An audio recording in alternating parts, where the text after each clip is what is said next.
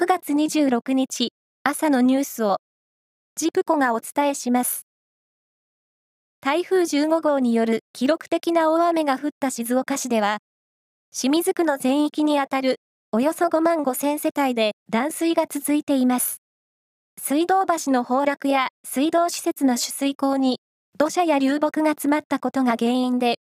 田辺市長は遅くとも1週間以内の復旧を目指すと述べました。新型コロナウイルス感染者の発生届が必要な対象を、高齢者ら重症化リスクの高い人に限定する全数把握の簡略化が、今日、全国一律で適用されました。ただ、感染動向の監視に支障が出ないようにするため、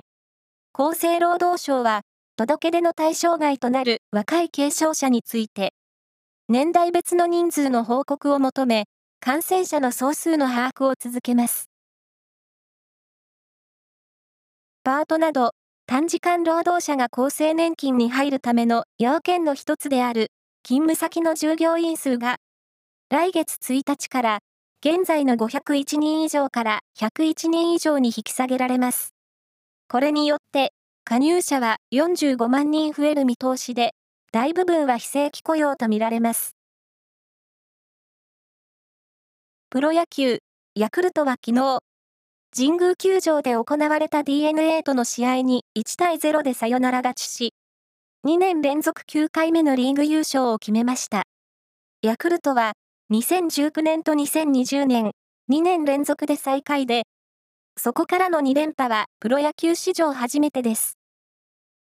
なお、昨日本拠地最終戦となった中日は、巨人と対戦して7対1で勝ち、2連勝です。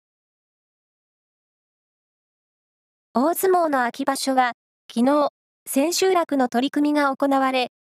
東前頭3枚目の玉鷲が13勝2敗で、2019年の初場所以来、21場所ぶり2回目の優勝を果たしました。岐阜市で行われた陸上の全日本実業団選手権の女子100メートルハードルで、福部真子選手が自身の日本記録を100分の9秒更新する12秒73の日本新記録をマークして優勝しました。そして、ドイツで行われたベルリンマラソンでは、ケニアのエリウド・キプチョゲ選手が2時間1分9秒の世界新記録をマークして優勝しました。